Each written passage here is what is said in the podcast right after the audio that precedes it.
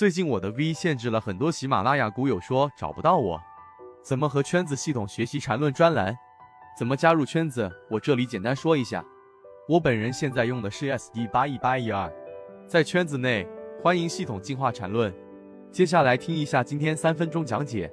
在均线当中，呃，大家自己本身做股票看均线的吗？对不对？如果你是看均线的，那可能你对于均线有一定的一个理解。但如果你不看，可能就是刚才我们说的执念，认为哎呀，均线所有人都有，所以它就不能赚钱。错了，因为均线的本身就源自于股价。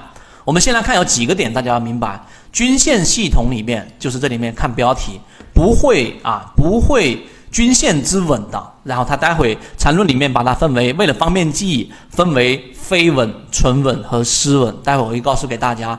那么无以高潮，股价动力学，其实在整个均线系统当中，它本身技术分析的一个真正核心就是鉴别思维。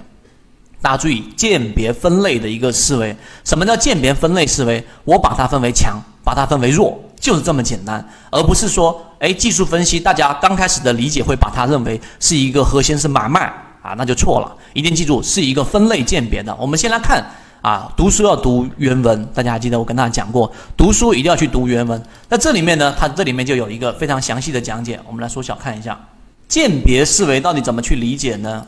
我们来看，OK，好，可以了。大家注意看，鉴别思维，我给大家画出重点啊，画出重点出来。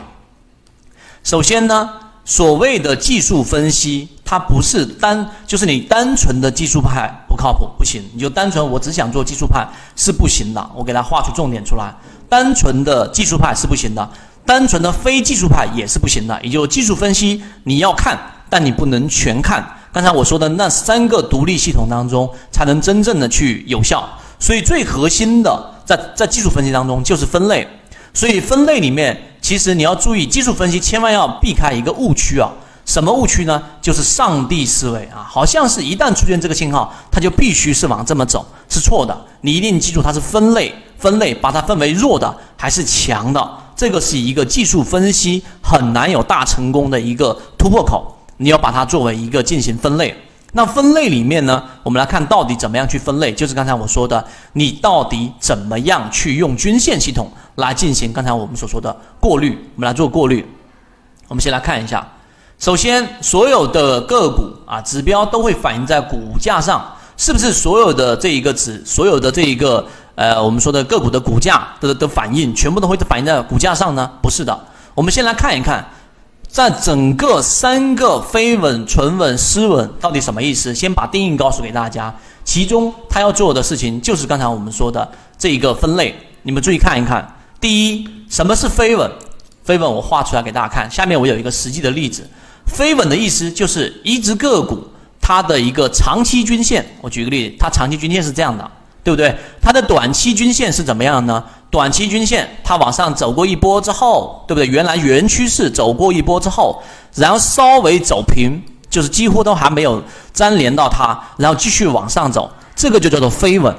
记住了，这个就是飞稳。同样的，呃，相反的，如果说是反向向下的，它的短期均线也是一直往下去原趋势，然后稍微走平，再继续往下，这种叫做飞稳，这种叫做飞稳。这种力度啊，相对要破坏原趋势的力度就是会比较弱。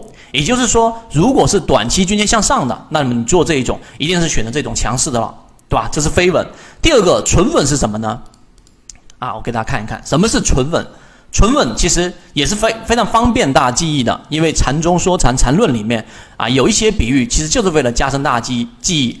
原趋势的上涨，然后呢回踩粘合到长期均线之后，在这地方发出粘合，但是没有刺穿它，最终又继续往上走。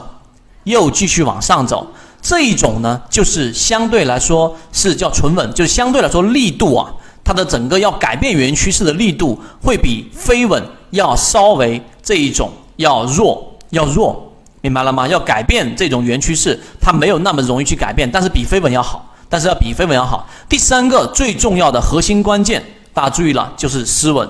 失稳什么意思呢？比较简单啊，就是短期均线。短期均线不断的和长期均线进行这样的一种交错，这种往往就是趋势反转的一个关键，也是第一买点。也就第一买点里面会啊经常出现我们所说的这种叫做失稳连续性的交错，所以连续性这种长期均线在上方，短期均线在后面连续性的交错的情况之下，形成啊比较容易出现比较大的一个超跌机会。